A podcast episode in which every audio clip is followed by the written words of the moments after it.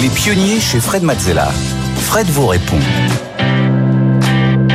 On continue avec euh, Fred vous répond. Donc je suis là pour vous répondre, répondre à toutes vos questions, les questions sur votre activité, sur votre business, sur votre financement, sur votre culture, vos recrutements, votre produit, euh, l'écosystème en général. Bref, je réponds à toutes vos questions. Et, euh, cette semaine, donc. Comment ça marche pour poser vos questions? C'est très très simple, hein. ça se passe par écrit ou même en format vidéo.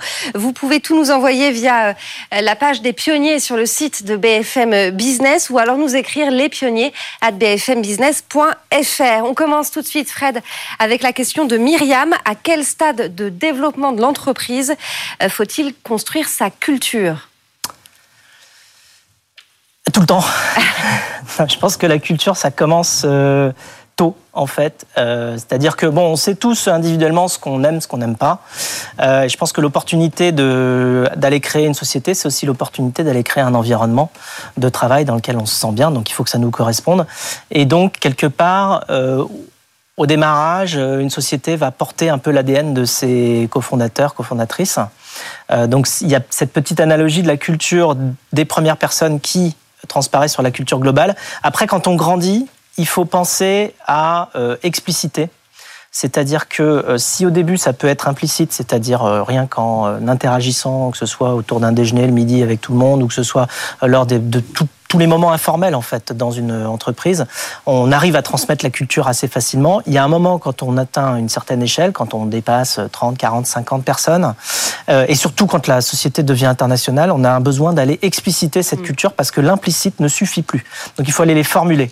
Euh, ça c'est très important parce que ça permet justement, notamment quand on part à l'international, d'avoir différents bureaux qui ont quand même une culture globale de la société, ce qu'on a, fait chez Blablacar à plusieurs moments. Et euh, donc on a exprimé ces valeurs-là nous quand on est à peu près 50. Euh, c'est-à-dire qu'est-ce qui nous réunit, qu'est-ce qui nous euh, fait plaisir, pourquoi on a tellement de plaisir à travailler ensemble, comment on a, comment on a envie de transmettre ces valeurs-là aux autres personnes qui vont nous rejoindre après? Et puis ensuite, il faut penser à les faire évoluer aussi. On a revu, nous, nos principes. Au début, on en avait une dizaine. Oui, parce que on avait formulé ensemble. Voilà. Quand la société euh, évolue, grandit, qu'il lui arrive d'autres choses, qu'elle lance d'autres activités, il faut également être capable de revoir ces valeurs-là, mais tous ensemble. Il y a une chose qui est très importante, c'est que bien que une partie de la culture initialement soit portée par les cofondateurs, euh, la culture c'est l'affaire de tous. Et il ne faut pas que dans l'entreprise les gens se disent oh mais la culture c'est l'affaire de un tel. Hmm. Alors il peut y avoir un tel euh, ou, ou, un groupe de personnes ou un département qui s'occupe de faire en sorte que la culture soit connue de tous, oui, mais, et, implique tout le monde, oui, mais il faut surtout que chacun se sente euh, propriétaire de la culture et la porte.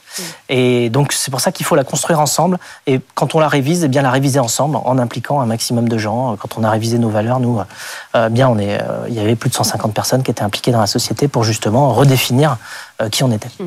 Allez, on continue avec la question de Jonathan. Euh, comment ne pas baisser les bras et trouver l'énergie pour aller au bout de ses projets malgré les échecs sur le parcours? C'est une question de retrouver de la motivation, quoi.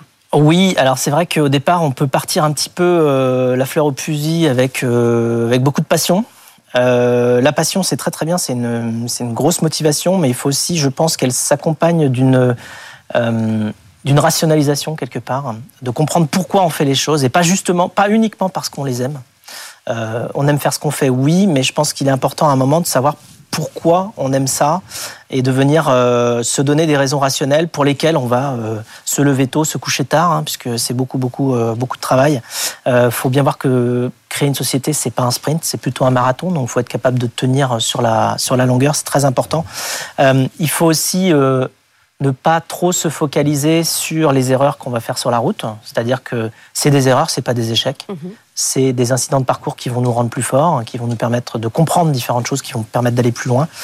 Euh, et il y a une chose qu'il faut faire, à laquelle il faut faire très attention, c'est évidemment euh, et on commence à en parler un petit peu, hein, les possibilités de burn-out, hein, y compris des, des, fondateurs. Quand on est trop passionné, quand on travaille trop, en fait, la machine humaine, tout simplement, à un moment dit stop.